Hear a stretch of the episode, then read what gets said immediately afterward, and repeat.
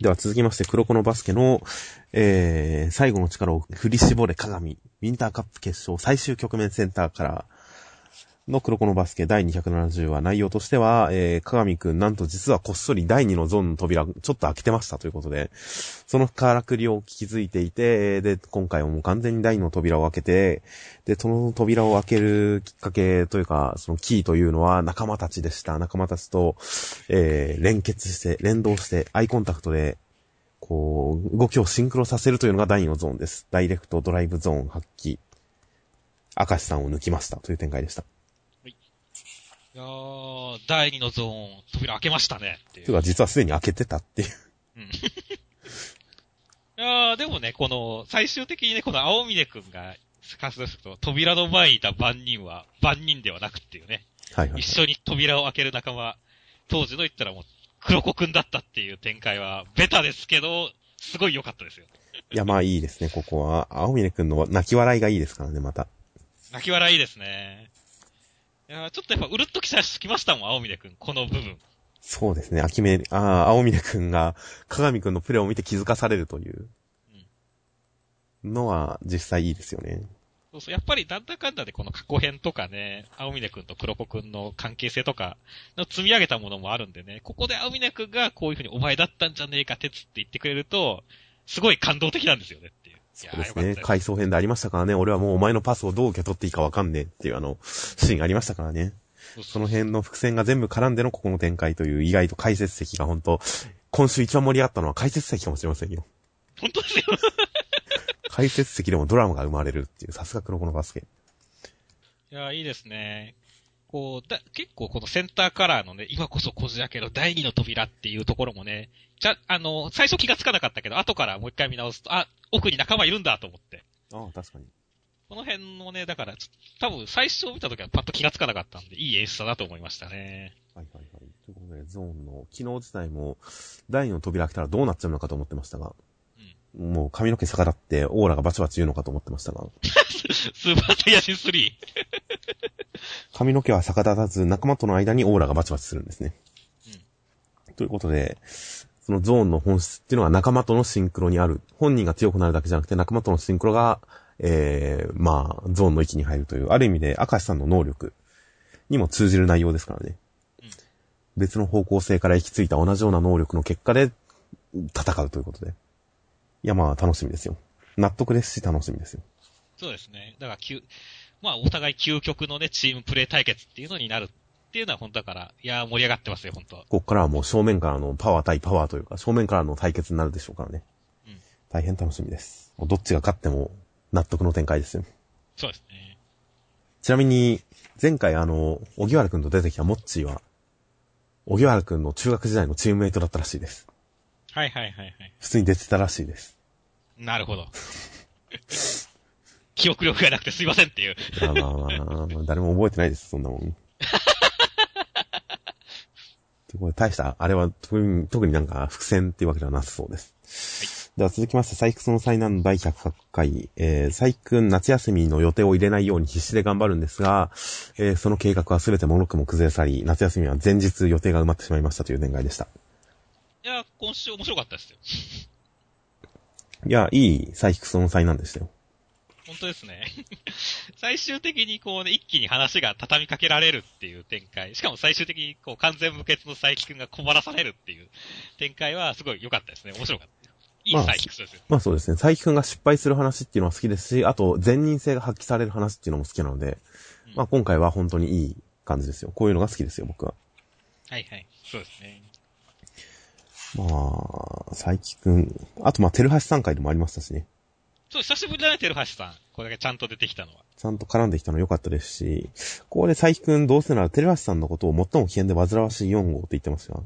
うん、テルハシさんも別分類に入れてくれてよかったですけどね、正直。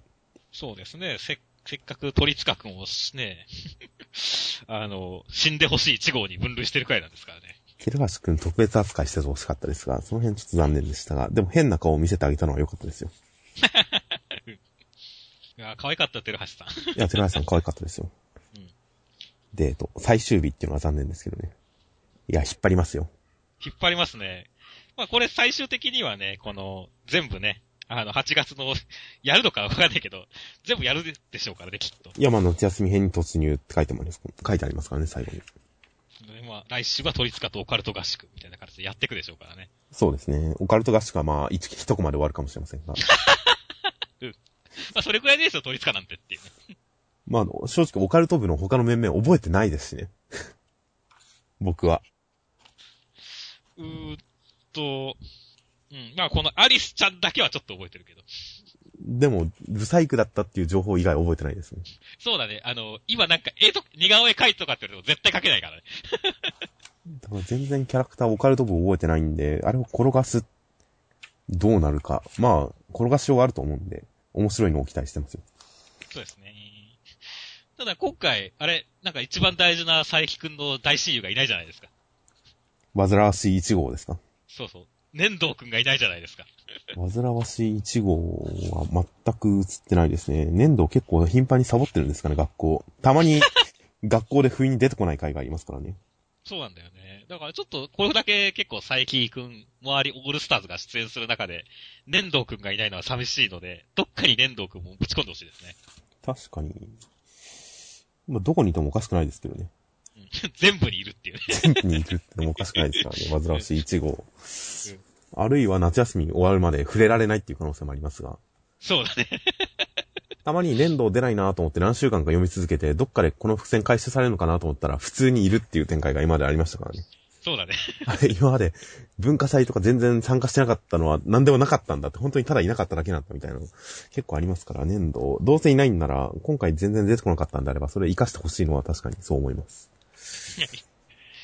では続きましてトリコの285話、えー、各方面で視点のそれぞれ頑張るんですが、トリコはヤオさんに、ヤオヘラクラスさんに鼻息の一吹きで、えー、体4分の1ぐらい持っていかれましたという展開でした。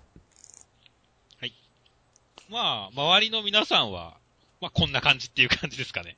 まあそうですね。順当な感じですね。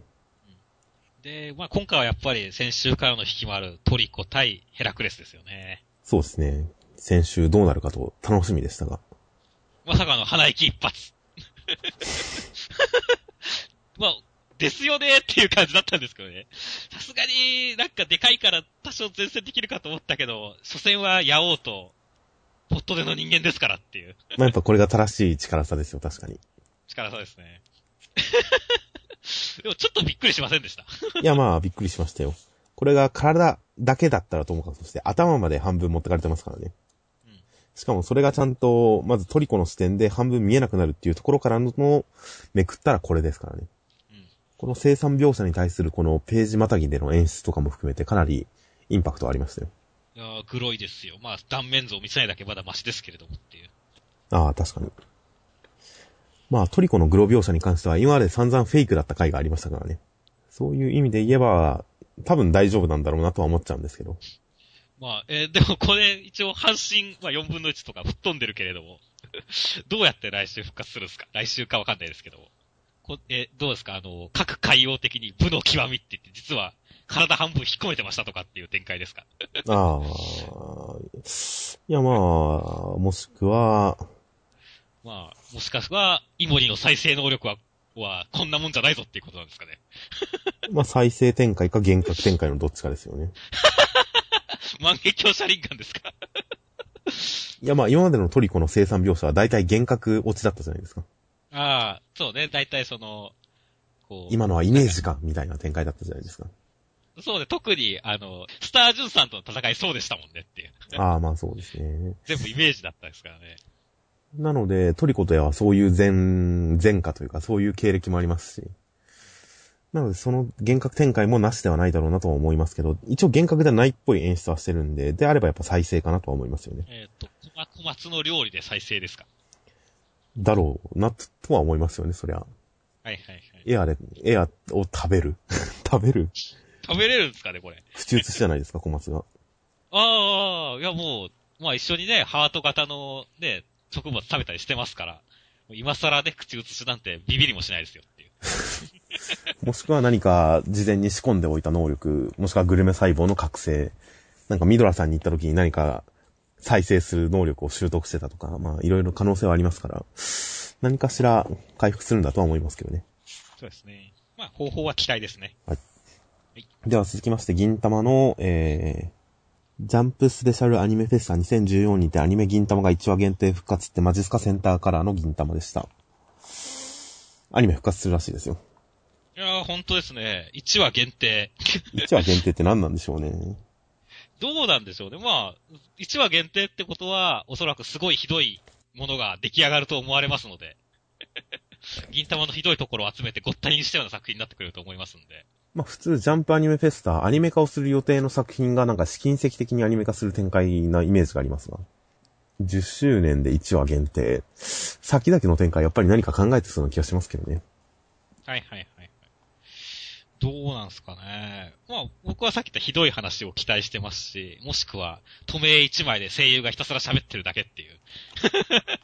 なんだこれっていうような展開でもありですよ、別に。いや、ま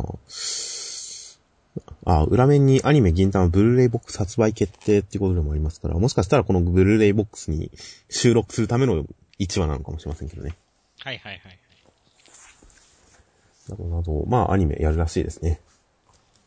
意外と、まあなんか先週の段階で特報があるみたいなことを書いてましたが、まあ1話限定復活っていうのであれば、まあそれほど衝撃的でもなかったです。思ったほどの特報ではなかったです。そうですね。もさ、本当アニメ化、再アニメかなと思ってましたからね。などなどは思ってますが、まあらしいです、センターから。で、内容としては第502回、えー、将軍様が今日に逃れるために、銀さんや新選組が、えー、集結するんですが、そこを狙ってるところに、あの、えー、かぐらのお兄ちゃんと、高杉さんがやってきて、まあ、あの、一ば、一つ橋、信信公をワンパンで乗せて、なんかこれから悪いことするらしいですという展開でした。いやー、今週は、いい、ひどい銀玉でよかったですね。そうですね。ひどい上にシンプルでよかったですね。そうね、話もそんな複雑にならずに。ギャグもシンプルでよかったです。征夷大将軍推しでしたからね。征夷大将軍、銀、モザイクのかかったキノコ型の何かという、が白をブシャーと出すという、このシンプルなネタでご了承。すごいよ、これ。姫様まで、征夷大将軍になっちゃってるからね。そうですね。でもみんなで鍵汁ブシャーですからね。いやー、もう、俺結構大爆笑してましたよ、今回ずっと。いや、今回はいい銀玉、ギャ銀玉のギャグの中でも今回はかなり良かったですよ。喉越しがさっぱりしてる感じのギャグで良かったですよ。うん、そうだね。そう、濃厚だけど喉越しさっぱりだったねっていう。良かったです。変に引っかからない。前半がちょっと真面目、前半のシリアス展開も良かったですしね。うん。さっちゃんも久しぶりに見たしねっていう。久しぶりですし、あとジャンプを、ジャンプを間に挟んでのコミュニケーションっていうのも良かったですよ。銀玉らしくて。らしいですね、ここは。相変わらずジャンプを取り合ってたんだなっていう定番ネタでもありますし、それに対してジャンプを差し出すっていうこのシリアス感、シリアス演出。っていうのもなんか、この二人の通じ合ってる感もあってよかったですし。うん、いや、今回すげえオールスターエピソードになりそうですね。なりそうですね。この前出てき、結構大物感増えてできた一橋、信信公がワンパンで乗される展開もいい演出でしたしね。ああ、まあよかったですね。これ、いや、一気に格付けができましたしね。いやー、よかったですよ、これ。ギャグとしてもちょっと面白かったですし。まあそうですね。で、結局は高杉さんってこともありますからね。人気のある敵キャラですから、高杉さん。まあ、今回のエピソード、どのくらいの大きさになるのか、まさか銀玉グランドフィナーレ級のエピソードにも発展し得る感じの始まりなので。そうですね。大変楽しみです。楽しみです。まあ、いい始まりだった。いいスタートラッシュが切れたと思いますよ。影汁ブシャーは。では続きまして、えー、磯部磯部物語浮世は辛いよの無類の踏み好き、レター好きでした。無類のレター好き仲間良先生による第73話、磯部がラブレターを、団子屋の看板娘に対してラブレターを書きました。出すつもりはなかったけど、これなら出せると完成度に自信を持って出しに行くけれど、恥ずかしくて出せないんで、待っててね、っていう展開でした。はい。まあ、ラブレター書いたけど出せない。春季の話ですねっていう。ほう、思春期の話ですか？思春期の話じゃないんですか？まあ、正直僕は全然思春期の話だと思ってないんですけど。ごくごく最近も全然ありますけどね。メール書くときにこう、こうメール書くときに一旦書いてから消すっていうので、この感じを体感してますけどね。あ、相手のリアクションとかを想像しつつっていうこと？まあさすがにこの年になるとそんなにピュアな恋愛はピュアな恋愛をしてるつもりはないですが。告白する前のタイミングでメールに告白めいたことを書いて、まあさすがに消しとこうみたいなことは未だにやってますからね、この年になっても。うん、まあわかりますよ。僕、うん、その気持ちわかりますよ。やっぱりなんかね、言葉にするっていうのは恥ず気恥ずかしさってありますから。なんでしょうね。ちょっと今回は、まあ笑いっては、笑いましたけれども、なんかちょっと心にくすぐったいものがある回でしたよ。いやー、結構まあ、普遍的な、普遍的なものですよ。今メール文化の分、やっぱりこのラブレター文化に近いものは生活に浸透してますからね。うん。そういう意味で全然通じる内容だったと思いますよ。そうですね。磯部のこの、あるある磯部だったと思いますよ、今週もまた。そうですね。あとね、今週最後の柱文で磯部の心の中のセリフを隠して読んだら、ただの変人でした。怖いっていうこだわりも僕すごい秀逸だと思ったんですよね。まあ。実際、その後やってみたんだけど、確かにちょっと怖いっていうか、はい、確かに別の面白さも発見できて、あの、うわ、すげえ担当読み込んでるなって思ったんですよ。まあ、部屋でゴロゴロしてるところとかに関しては、関しても、うーん、まあ、覗き見てる感じにはなっちゃいますが。でもこれ、セリフ隠して読むってすごい難易度高いですけどね。高いね、これ。どうしても目に入っちゃうんで。うんいやだから担当すげえ読み込んでるなと思って、もうこの二人はもう第二のゾーンを発揮してますねって思いましたもん。担当と中間良先生はって思いましたよ。そうですね。今回に関しては特にモノローグ回でしたからね、完全な。セリフはところどころちょっとありますが、9割モノローグでしたから。うんまあ、そういう楽しみ方もありだっていう発見は確かにあり、ありですよ。では続きまして、端末の磯部磯部物語、雪は辛いよのえー、無類の噂好き中間良先生による第74話、夏休みに入った武士校なんですが、先生が何か幻の刀正宗という、それを手に入れたらもう一生遊んで暮らせるようなのがありますよということなんで、えー、磯部たちそれを探しに旅に出ますという展開でした。はい。まあ、正宗編序章ですねっていう。まあそうですね。ぶっちゃけ内容それだけなんだけど こんなにふんわりしてるっていうのはすごいですよね。うん、ふんわりしたじゃない。もう、何か別にギャグがあるわけでもなく、うん、ふんわりとした回でしたねっていう。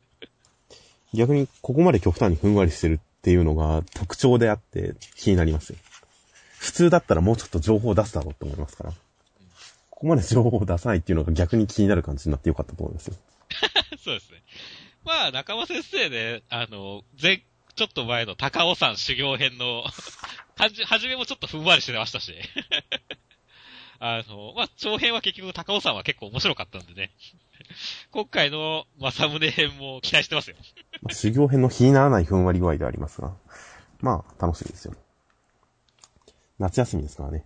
夏休みですからね。子供たちの夏休み、読者の夏休みに合わせて夏休み長編エピソードということで、読者にとっても、学生の読者たちにとっても印象深いエピソードになったらいいなと思いますよ。はい。では続きまして、ニセ恋の第131話、えー、みんなコスプレをして、はるちゃんは、あわあわしてました。かわいい。小野寺さんもかわいい。小野寺市内かわいい。みんなかわいい。という展開でした。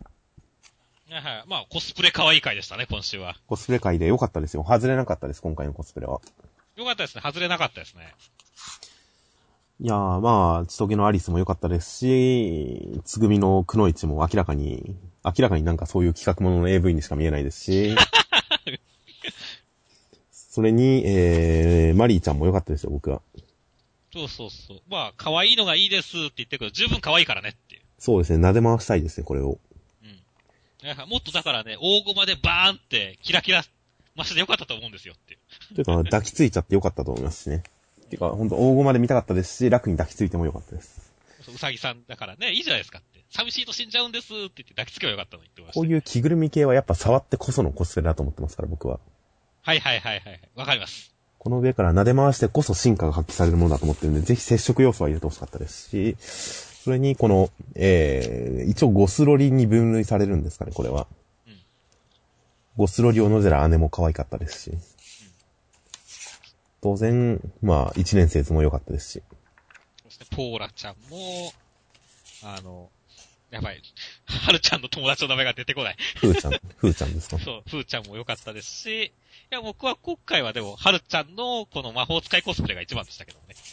まあ、導入で一発目だからこそ良かったですよね。ああ、あとまあ、この姉と一条楽君をくっつけようと思って北総演でる感じにも衣装が似合ってて良かったですよ。そうそうそう。あとまあ、内容的には結構お化け屋敷の展開。まあ、これくらいドベタでいいと思いますよ、僕、ラブコメは。そうですね。王様ゲームの時のあの変な感じは いらないので。変なリアリティとか、なんか変なクッション的な展開とかもいらないので、これくらいドベタに言ってくれていいんですよ、別に。いやー、このドベタに行った後のね、このハルちゃんのちょっと強、何、強がり、態度がなんかいじらしくて、可愛くてよかったですね。そうですね。今のところニセ恋で、ハルちゃんとマリーさんが僕の中で1、2を争って好きですからね。うん。メインどころ3人を押しのけて、やっぱハルちゃん一番好きですからね。ラブ、ニセ恋で唯一ラブコメやってる子ですよ、ちゃんと。そうそう、ハルちゃんは唯一ラブコメやってる子だからね。この、うん、なんか、離れたり、気も、ね、くっついたりというか、この、ふわふわしてる感じが、実にラブコメ的でいいですねっていう。いや、まあ自分の心とそれに沿った行動ができない感じという、心を隠す、心情を隠してる感じとか、他のキャラにはないですからね。ということで、えー、審査員、一条楽審査員のミスコンに、はるちゃん出場ということで、ミスコンというかには多分水着もあるでしょうしね。ありますね。ハイレグですね。特技、特技披露もあるでしょうしね。ということで、来週のミスコン展開も大変期待です。はい。では続きまして、ブリーチの589は、えー、井上さんの服は真ん中締めたら横がポロッと出るタイプの服でした。はい。そして、えー、このジゼルジュエルちゃんのところに、まゆりさんが来ましたという展開でした。ああ、服突っ込まれましたね。これやっぱスカダだったんですね。うん。あ、でもカラーで出てましたし、カラーではちゃんと肌色で書かれてましたし、はいはいはい、僕もそれを見て、でかい説明不要って言ってましたしね。いやーよかったですよ。まあ、これてっきり服に関して、なんか、チャドはどういうつもりで言ったんでしょうね、この話題。いや、もうこれはあれですよ。だから、織姫の、をちょっと上げたかったんですよ。こう、頑張ってるぞって言って、見てなんか褒めてやれよっていう。チャドなりの不器用なパスですよ。なるほど。いやまあ、いいですよ。こういうギャグ展開はいいですよ、ブリーチ。そうですね。すごい死闘も来ましたからね、ちゃんと。したから。まあ、せっかくなん、せっかくなんで両脇からこぼしてほしかったですけどね。そうそうそう。せっかくそんな言葉が元気すかやったらね。見せなくてもいいんで。で、まあ、黒い、夜市さんも、夜市さんもなんか 夜市さんもなんかひどい格好してますしね。これ、俺、すごいなと思ったんですよね。この、守備はって言った後に、夜市さんが、マント開けて、瓶出すじゃないですか。はい。ここすげえ全裸マントに見えるんですよねって。だって、トーン番号、ちょっとだけ違うかもしれませんが、うん。ほとんど違わないトーン使ってますからね。そうそうそう。しかも、じゃらで股間隠してるしねっていう。そうなんですよ。いやもう、これ見たときに、え、えって一回もう一回見直しちゃいました前のページ。いやもう、これは、これは乳首を書き足してあげればいいんじゃないですか。ああ、まあ、コラ職人の腕、腕の見せ所ですね。だいぶすごいラインの出るワンピースだなという感じですが、その右上のシーンももうスカートの中とかひどい書き方してますからね。え、これ黒パンじゃねえの？パンツ見せてんじゃないの？いや、これ影じゃないですか。影なのか？僕は影だと思ってましたよ。はいはいはい。俺はブリッジにしたらなんか、黒パン見えてるなんてすげえ勝負してるなと思ったんですけど。いや、これは影で完全に履いてないっていう表現なのかと思ってましたよ。ああ、なるほどね。だからこその次の全裸マントだね。いやー、いろいろ想像がはかどりますな、妄想というか。まあそうですね。夜市さんは、あの、戦闘衣装も含めやっぱ露出狂疑惑がありますからね。うん。夜市さんは本領発揮ですよ、ほんと。ほんと。全然もう緊張感なくなってる。いや、まあ、いいですよ、別にこれでブリーチ。はい。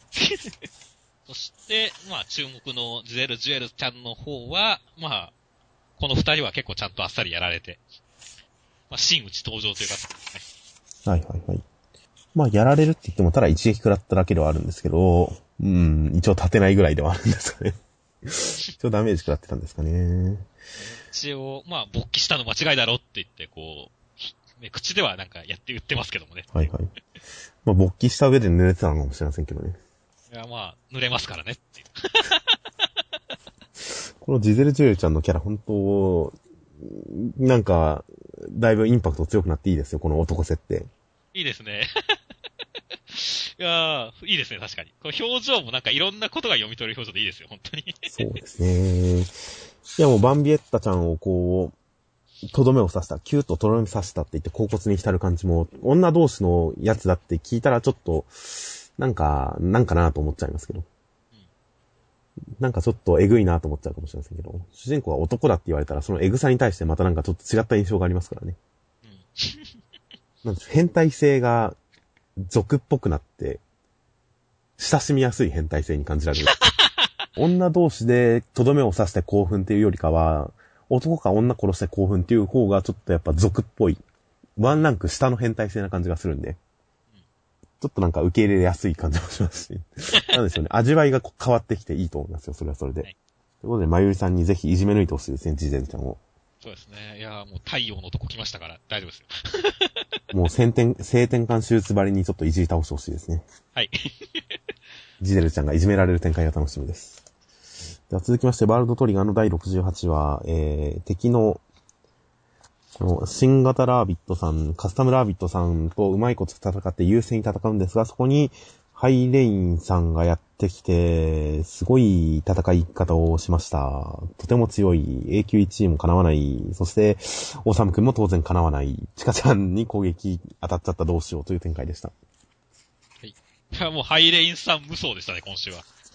そうですね。結構能力的にはシンプルで、何かこう、トリッキーっていう感じは全くないですが。いや、でもまあ、これ、すごいですね。いやー、なんか、本当はキューブにするっていう能力。はい。おそらくトリオン体を全部、なんか固めちゃうような感じの能力だと思うんですけれども。この新型ラービットさん自体、このトリガーの能力を元にして作られてるのかもしれませんしね。うん。だから、結構、えぐい。こ少なくとも現段階ではどう勝っていいかわからないレベルの能力ですからね。いや、ほんとシンプルで強い能力ですよ。で、とっさに、えー、おさむくんはこう、低速三段とかやったりしますが、残念ながら戦術は拙いというおさむくん。せっかく先週おさむくん伝説の幕開けだと思ったのに。そうそうそう、テンション上がったんですけどもね。そうですよ。戦術は拙いが驚異的なトリオン用って、それ結局おさむくんダメってことじゃないですか。そうなんだよね。またおさむくん詐欺が始まっちゃったんで、もうおさむくんはどこまでも駆け上る、竜のごとく天まで登り詰める感じのおさむくんを見たいんですが、残念ながらまたおさむくん下げという、じらし展開。ちかちゃん当たっちゃいましたが、うん、こっからなんとか挽回してほしいですけどね。まあでもなんかパッと見だと、このトリガーも、まあトリオンを固め、僕は先これトリオンを固めるタイプだと思ったんで、はいはい。ちかちゃんはまあトリオンモンスターですから、このくらいでは多分固まりきらないと思うんで。まあ、そんな気もしますね。うん。もう、だから、まあそこ、でもピンチになることは変わりないんで、おさむくんがここで頑張って、チカちゃんを渡さないっていう展開に期待してますね。そうですね、おさむくん、一時下げが入るんで、フラストレーション溜まりますから、このじらしに、読者を喜ばせるような、読者をじらした分だけ持ち上げるような展開があったら、もうほんと娯楽漫画として素晴らしいと思うので、そういう展開を期待しています。はい。では続きまして、こち亀の植物会でした。はい。そうですね。食虫植物、面白いですね。このうんちくは良かったですね。ハエトリ草、ハエトリ草。そうそうそう。いや、意外と知らなかったんで、面白かったですね。この、葉っぱが虫を捉える行動が意志があるかどうか、それがな長らく謎だったのですが、数年前にジャスモン酸グルコシドという物質が関係していることが分かりました。その、えー、ジャスモン酸の量が刺激を与えると一定量を超えて締まるというのが分かりました。これを意志と呼ぶかどうかって言ってますけど、これを意志と呼ぶかどうかって結構な哲学ですよね。哲学だね。物質、化学物質による化学反応、脳の反応もそうなんじゃないかって言ったら、どこで線引きするかってなってきますからね。うん、そういうことを考えると、なかなか深いテーマだなと思わされる、なかなかいいコチカメですよ、本当深いですよ、コチカメ。深いですね。途中から全く深くなくなるんだけどねって。りょうさんが完全にロボット工作に走りますからね。うん。これはひどいって思ったけどね。まあ、ひどかったです。で、今回復習。りょうさんの復習にはたまにこう、正当性がある場合がありますが、今回に関しては完全に正当性ないですからね。うん。何一つ正当性なかったよねっていう。今回はひどいりょうさんでした。うん。しかも結構えぐいんだよね、この雑草を繁殖させるって。グロいですしね、見た目も。うん。これ結構引くタイプのエグさでしたよ。そうですね。今回のりょうさんはちょっとひどいりょうさんでした。ちょっとフォローのしようがなかったです。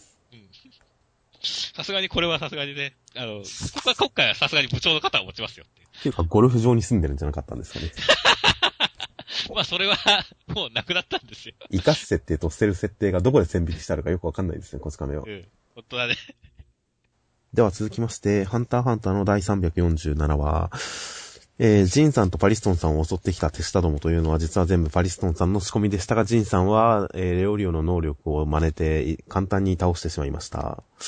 結局、えー、この課金国側の一団は全部ジンさんのことをナンバー2と認め、話し合いの結果、ジンさんをナンバー2と認め、えー、これからジンさんナンバー2として、お手並み拝見となるらしいです。いや、もうジンさん、かっこいい回でしたねって。いや、ジンさん強かったですね。いやー、すごいですね。まさか、ね、打撃系の能力は一回食らうと大体真似できちまうんだ。まあ、ただの才能だなって。能力ですらないという。そうそうそう。ただ器用だけっていう。すごいでしょだってまさか、レオリオの能力が、ジンさんで全部使って説明されるとは思わなかったじゃないですか。かっこよく、かっこよくどこかでレオレオが能力説明してくれるもんだと思ったら。あ、僕はもはや能力説明とか特にないと思ってましたけど。うん、まあ、そうですね。ジンさんが全部。レオリオ一応今、今回のエピソードメインキャラの一人ではありますからね。このジンさんの説明は確かに後々役に立つのかもしれません。てっきり僕はだからむし、むしろ医者としてね、なんか行った時に、レオリオの能力が、そうか、レオリオの能力はこうやって使うんだとかって発揮されるもんだと思ったら、全部説明されたっていう。いやー、まあいいけどね、かっこいいから、実は。まあそうですよ。今後レオリオが活躍するとしても、その時に能力説明しなくていいっていう意味でおいては、まあ、効率化に一役買うかもしれませんしね、この展開は。今回は、レオリオのための伏線でもあると同時に、ジンさんがそれくらいちょっと接触しただけの相手のことを、一個能力を見て銃をしてるってわけですから。そういう意味でも、ジンさん上げの、おーっていうインパクトのある展開で、かつ、レオリオの説明という伏線もこなしているという、そういう効率化かもしれませんので。はいはい。まあ、いい展開じゃないですか。いい展開でしたね。まあ、今回、前回の段階でのてっきりパリストンさんとジンさんが協力するっていう展開、この二人の共闘展開が初めて見れるんじゃないかと。で、もしかしたらそれが最初で最後かもなと思いながらみたいなので、共闘を楽しみにしてたんですが、その点パリストンさんが全部仕込んでたっていうのはちょっと、残念ではありましたけどね。そうですね。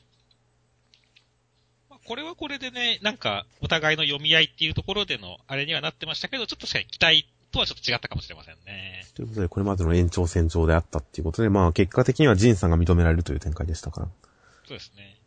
ミフェルさんとの会話面白かったですね、後半の。まあ、ジンさんの考えが全て説明されるという。なんでしょうね、そう、すごい。ミフェルさんがやっぱ堅物で、なんだろう、プロっぽい感じに対してね、ジンがやっぱりすげえ子供っぽいところがあったっていうところの対比にもなってますし、この子供っぽい感じのジンっていうのはすごい好きですね、僕は。はいはい。いや、本当だからジンさんあげですよ、今回は。いや、まあ、ジンさんの考えがついに全部説明されましたからね。なるほど、こういうつもりの人だったんだっていう、てっきりもっと剣謀十数な感じで、お金に関しても本当にすごい意味があるのかと思いきや、実はあんまりなかったっていうのはあれでしたが、これをどこまで信用していいかとは思ったりもしますが、でもまあ、ジンさんの純粋さ、無計画さ、あまり考えずに行動してる。とか、その辺も含めてジンさんのキャラクターはまあ伝わってきたんでよかったですよ。そうですね。完全にジン主人公やな。まあそうですね。ここまで展開でジンさん側が一通りまとまったんで、まあここまで来ると、えー、そろそろまた、このメンツと、えー、どうでしょうね。今、ビヨンドさんがまあ、ハンター協会に捕まった状態で大陸移動どうたらこうたらってなったりもしてますが、あの辺とこっちサイドもそろそろ絡んでくるかもしれませんからね。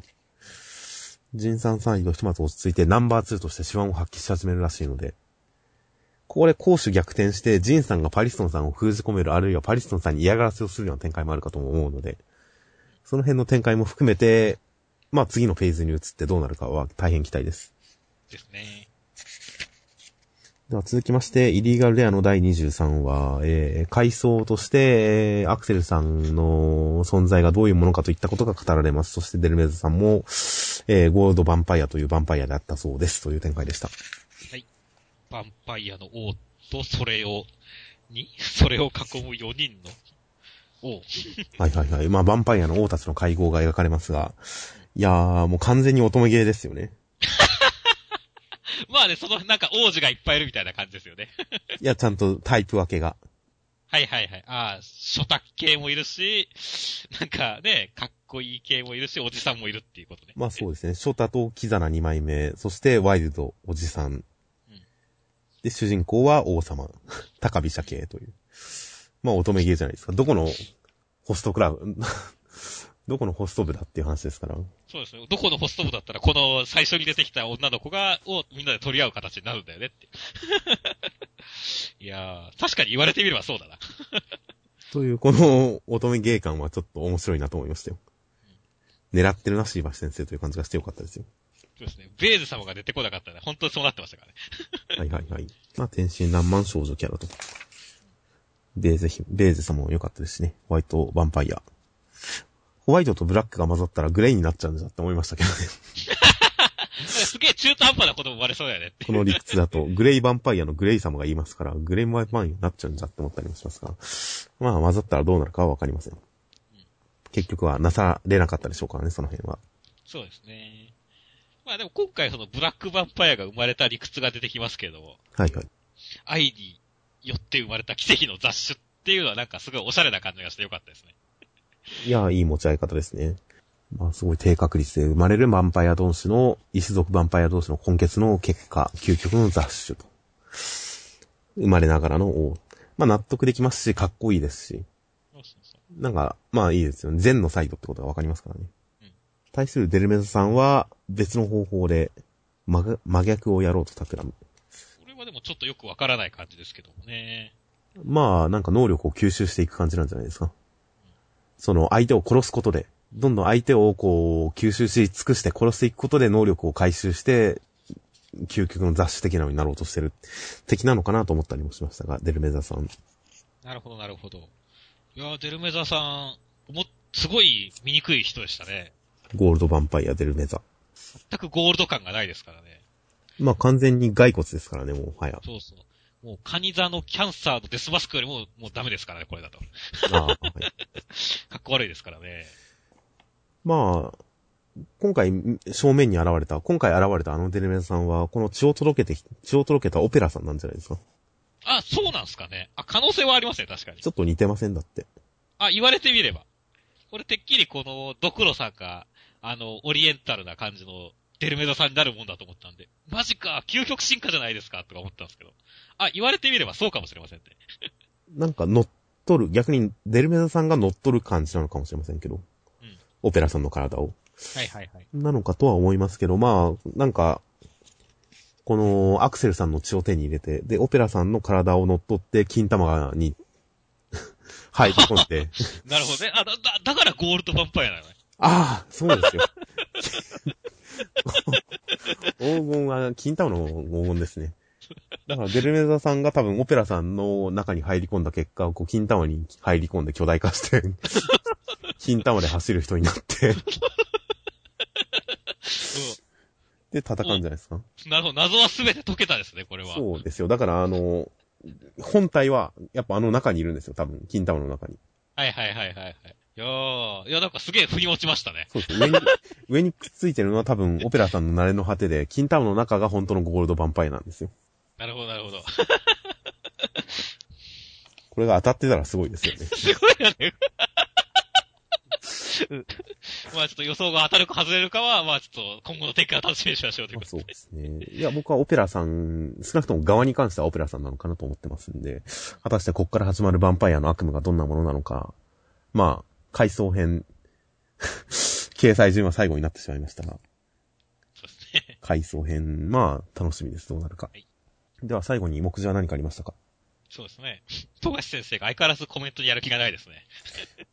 富樫先生、リモコンもよく見つからなくなるけど仕事道具じゃないな。メガネは仕事道具。まだ続いてたんですね。そうそうそう。気がついたらなくなってるものシリーズ。先週で終わりかと思ったらまだ続いてるという。どこまで行くんでしょうね。どこまで行くんだもう絶対富樫先生、まあ今回で5、うん、4週目か5週目くらいだと思うけど、絶対、本当にまとめて出してるからね、コメント。まあ適当に考えてますね。あと暗殺教室松井先生、このコメント書いてるのは4月初週ですが、ワイドショーがやたら豊作でした。ということで、先週の暗殺教室の中に野々村隆太郎議員のパロディが入ってるというのがネットニュースになっていましたが、やはり松井先生、ニュースをしっかりチェックしてますね。チェックしてますね。取って出しで出していくしかないですからね、やっぱり。時代に追いつくには。うん。見たら数学という感じで、ワイドショーから目が離せないと思います、松井先生。まあ本当今年は奇跡の世代ですからね、ワイドショー。いや、いろいろ言い過ぎですよ、逸材が。あとは何かありましたか？そうですね。まあもう、空知先生が、のコメントですね。今週の原稿中はアシスタントの指示として何回チンコって言ったかわからない。チンコって言ってたんですね、あれちゃんと。言ったんだね。征夷大将軍じゃなかったんだね。チンコが、チンコがって言ってたんですね、ちゃんと。うん。あと、姫さんもチンコ被せてよ、みたいなこと言ったんだね。それがギャグですよね。すでにね。他は何かありましたか？もうあとは藤巻先生ですかね。友達と飲みに行ったら850円しか入っていなくて、藤巻お前アホかって言われましたっていう。はいはい。いやー、まあ漫画家は結構金銭に疎いって言いますけど、藤巻先生もそんな感じなんですよねって。おー、それは初めて聞きました。金銭に疎いんですか？いや、まあ、例えば、なんか、小田先生が、あの、コンビニに行くと、あの、100円のガムを買うと、お釣りの9900円をそのまま、あの、重いからって言って募金箱に入れるみたいな。それは、そそれ実話ですか？いや、な、え、な、確かその、誰か、アシスタントの誰かのかなんかの、か、もしくは、うん、なんか実話らすという話を聞いたけど。ネタっぽいですけどね、すごく。ネタっぽいけどね。なんかそういう感じで漫画家はやっぱりまあお金に関して何か、まあジャンプだとやっぱみんな稼いでるから、いろんなところでなんかそういう変な感じがあるのかなと思ってね。うん、別にそんなこともないと思いますけどね。個人的にはあと、ブリーチの久保先生、300、ライズ・オブ・ワン・エンパイア見てきた。前作とはまるで別の映画だった。久保先生は映画を話すとき、洋画を話すとき必ず現代で書くっていうのが、ほんと久保先生一貫してますね。そうね。フローズンって言ったしね、アナと雪の女王も。一貫してていいですね。ということで、まあ、あとは配給の古舘先生、柴田先生ご無沙汰しております。新年祭おめでとうございます。ということで、えー、夜明け者の柴田優作先生、何か古舘先生、敬語で、なんでしょうね。敬意を持って書いてる感じがしますね。先輩なんですかね。そうですね。まあ、何かしらの仲間とかだったりするのかもしれませんね。という、この辺の関係性も面白いですね。うん。元アシスタントなのかもしれませんが、この敬語帳が何かちょっと気になる感じです。この二人どういう関係なんでしょう。ということで、この辺のコメント返しも柴田先生してくれたらなと、ちょっと期待しています。はい。あとは来週予告は、えー、来週、関東カラーは、ナルト超重大発表あり、連載15周年突破を記念して超大型プロジェクト始動、事後重大発表あり、らしいです。ナルトも重大発表ですか？なんでしょうね。また映画ですかね。まあ、映画はもう何回かもやってるからね。何回も僕はハリウッド実写化だと思ってます。ああ、ありそう。ありそうだよね。ナルトはだって、実写化してもおかしくない題材だと思うし、ハリウッドがね、ゴジラもなんか大ヒットだし、いける気がするんだけどね。確かに、アメコミと同じ文法で実写ができそうな気もしますね、ナルトは。うん。そう、オールニードイズキルだっけ？オールニードイズキルですね。うん。もう、ね、やりましたし、ハリウッドで。あるんじゃないですか、実写化。確かに、超重大発表、ここまで押してますからね。いやー、まあ、楽しみです。多分、週の半ばぐらいでもネタバレは出るでしょうが、楽しみです。あとは、えー、来週、まあ、表紙が何かわからないんですが、うん、あとはセンターカラーが、えー、ジャンプコミック14巻アニメ DVD 同梱版絶賛予約受付中センターカラーのニセ恋。商店街活性化にオンゼラ姉妹が巻き込まれ、あすごいですね。文化祭とは何だったのかっていう。いや、だからミスコンを利用して商店街を活性化させるんじゃないですか。商店街。商店街もよろしくね。お母さんに言われてプレートを持っていくのかもしれません。看板プレート。すごい。あ、完璧ですね。完璧な宣伝講座です。あとはセンターから、新年祭第2回センターから大蔵25ページ夜明け物。ということで、夜明け物、センターからどうなるのか。うん、あとはセンターカラーが、えー、ゴールドフューチャーカップですね。第9回ジャンプ。ゴールドフューチャーカップエントリーナンバー1。ロボ、いいえ、ゴーレムです。おせっかい全開フルブースト読み切りセンターから45ページ。ネジ山さん、石川幸喜先生。一本のネジがジャンプを支える。女子高生の日常におせっかいゴーレムが、という読み切りです。これ女子高生なの？後ろのこれ。女子高生です、ほんと。あ、なんか最初なんかてっきり、長髪の男の子かと思った。こちら、えー、ジャンプネクストに読み切りが載った、同名のネジヤマさんという読み切りが載った作品だと思いますが、確か。今調べてないので適当に言ってますが、読んだ覚えがあるので。まあ内容的にもこの、えー、女の子、女の子っぽくない女の子って作中ですでにそういう設定だったと思います。確か。うん、はいはいはい。まあ内容的に、その、ジャンプネクストか何かで読んだ時の印象では、面白いところはあるけれど、完成度はまだまだかなという感じだったので、それが果たしてどうなってるか。うん、楽しみです。そうですね。まあ、対象は、まあ、連載確約ではないですけども、あの、そういう感じのあれなんでね、楽しみですね。まあ、そうですね。ゴールドフューチャーカップ、近未来杯、うん、これから続いていきますから、頑張って読んでいきましょう。はい。ということで、来週は、えー、第35号、4月28日月曜日発売255円となっています。では、お、お疲れ様でした。はい、お疲れ様です。